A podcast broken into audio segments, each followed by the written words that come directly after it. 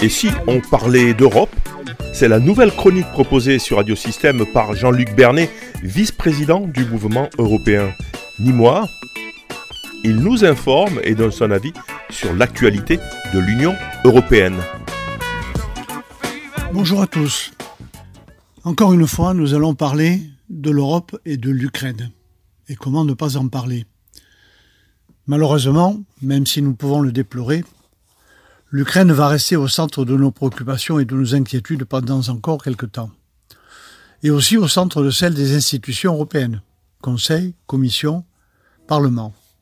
Le Parlement, justement, a voté le 19 janvier une résolution réclamant la création prochaine d'un tribunal spécial pour juger les crimes de guerre commis en Ukraine, à commencer par le premier d'entre eux, qui est le crime d'agression commis par la Russie.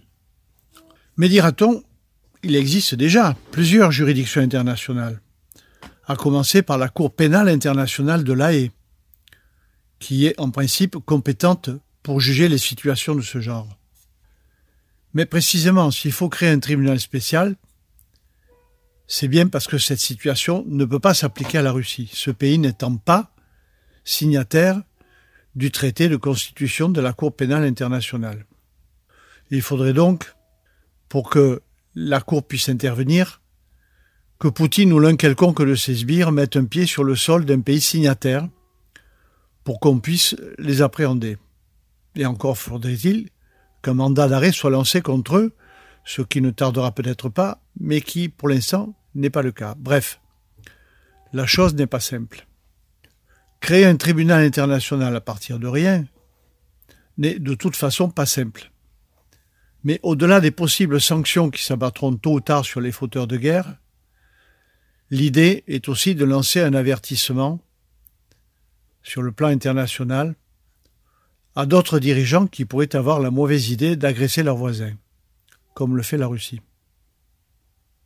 Et dans la foulée, il s'agit aussi d'indiquer aux élites politiques et économiques russes et à leurs alliés qu'avec Poutine à sa tête, ce pays ne pourra pas renouer des relations normales avec l'Occident avant longtemps. L'Occident, c'est-à-dire nous, qui est peut-être impuissant, quoique les sanctions, les livraisons massives d'armes et de munitions, c'est pas tout à fait ce qu'on peut appeler l'impuissance. Mais le temps de l'impunité, lui, est désormais révolu. L'impunité de principe, évidemment. Il reste bien sûr à en concrétiser l'intention.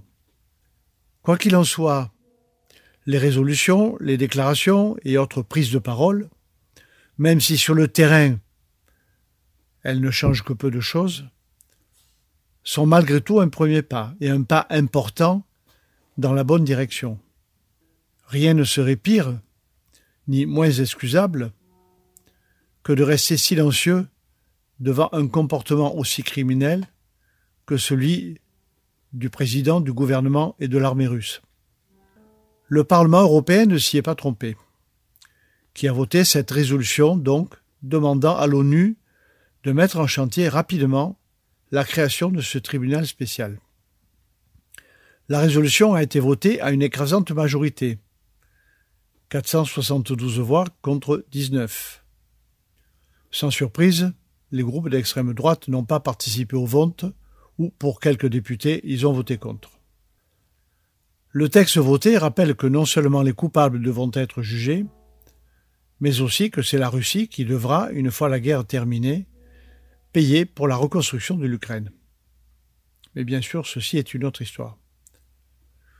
Quoi qu'il en soit, le vote du Parlement européen intervient après que la Commission ait présenté un premier texte allant dans le même sens, le 30 novembre 2022, après que ce texte ait été adopté par le Conseil le 9 décembre, on peut donc dire que c'est l'ensemble des rouages politiques de l'Union européenne qui s'est mobilisé unanimement.